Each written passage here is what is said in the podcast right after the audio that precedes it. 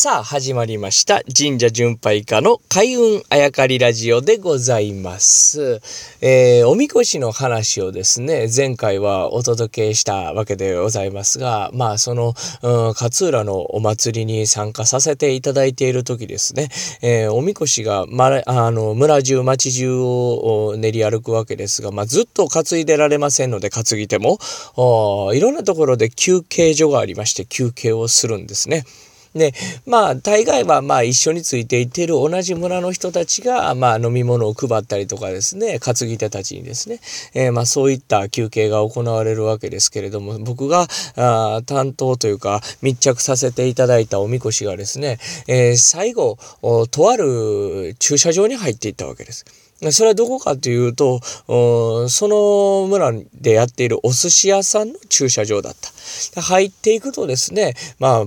そのお寿司屋さんの近所に住まわれている方が朝から用意していた汁物だとかおにぎりだとか、そしてそのお寿司屋さんが精を出して、えー、出す、うん、お作りとかがもうじゃんじゃんじゃんじゃん出てくるんですね。もう夜中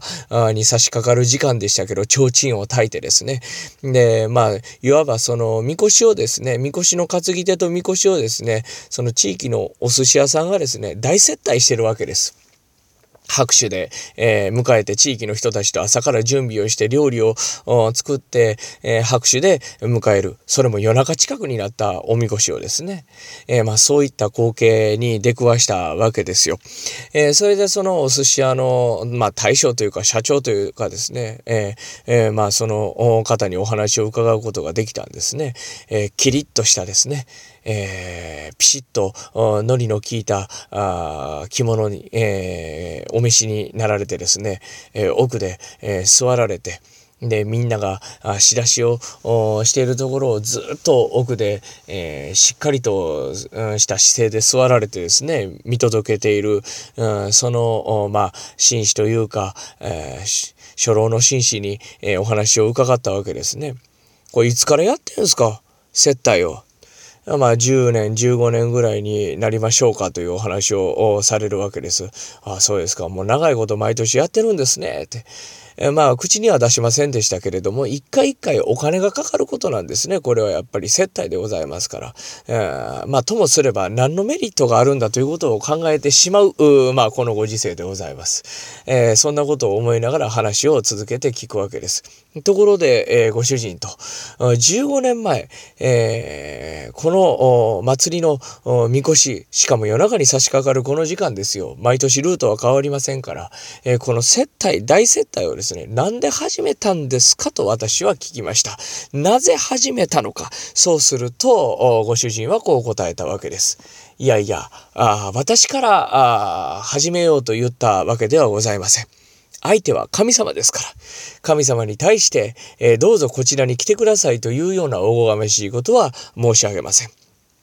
おみこしの方からですね、えー、15年前とあるきっかけで、えー、最後の休憩場所までが長いと。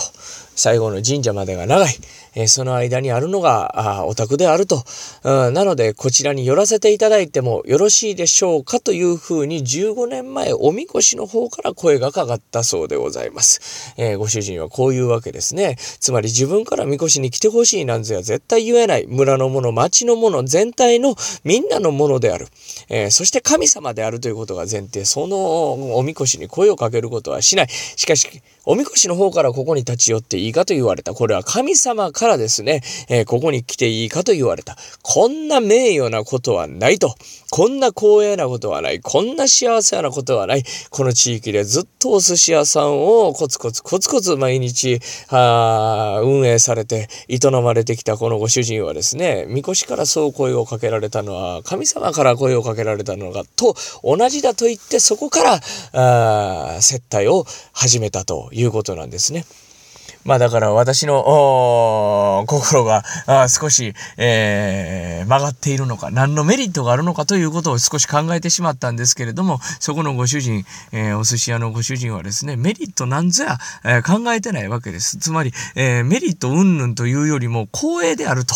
えいうことをおっしゃっていたわけですね。まあ、これはもう素晴らしいなと。祭りとは、えー、神様とは何なんだということをすごく改めてですね、すごく考ええー、させていただいた機会になったわけです。まあ、この、何のメリットやというね、えー、少し心が、あすさんだ、曲がった私が申し上げるにはおこがましいですが、つまりどういうことかということを解説します。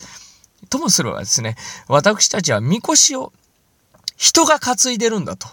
で、人がみこしを運んでいるんだというふうに映ってしまいます。私たちには。しかしこれは違うんですね。神様が神社からお出ましになり、そして動いていってるんだ。神様が街を歩いていってるんだということが正しいです。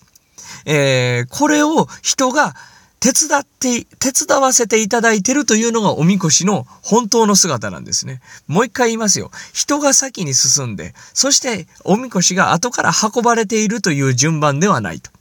神様がおみこしにお移りになり、そしておみこしが動いていってるんだと。それを人が担いで、少し後からついていっているというイメージなんですね。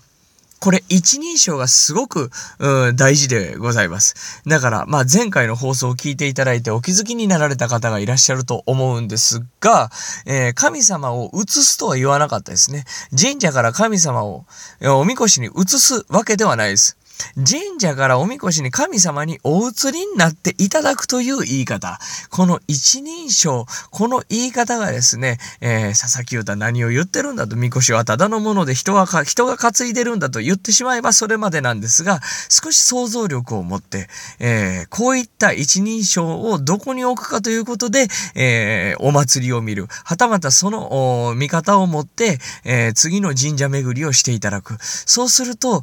一番1回目では何も変わらないですが、2回3回やっていただく、その目線を持ち続けて1年2年していただくと、何かきっと変わってくるはずなんですね。今は急には変わりません。なので、えー、ぜひ明日の神社巡りからですね、おこがましい佐々木優太が、ああなたあ、あなたに、ラジオを聴いているあなたに言うには少しおこがましいですが、一人称をどこに置くかということにテーマを持って神社巡りをしてみてはいかがでしょうか。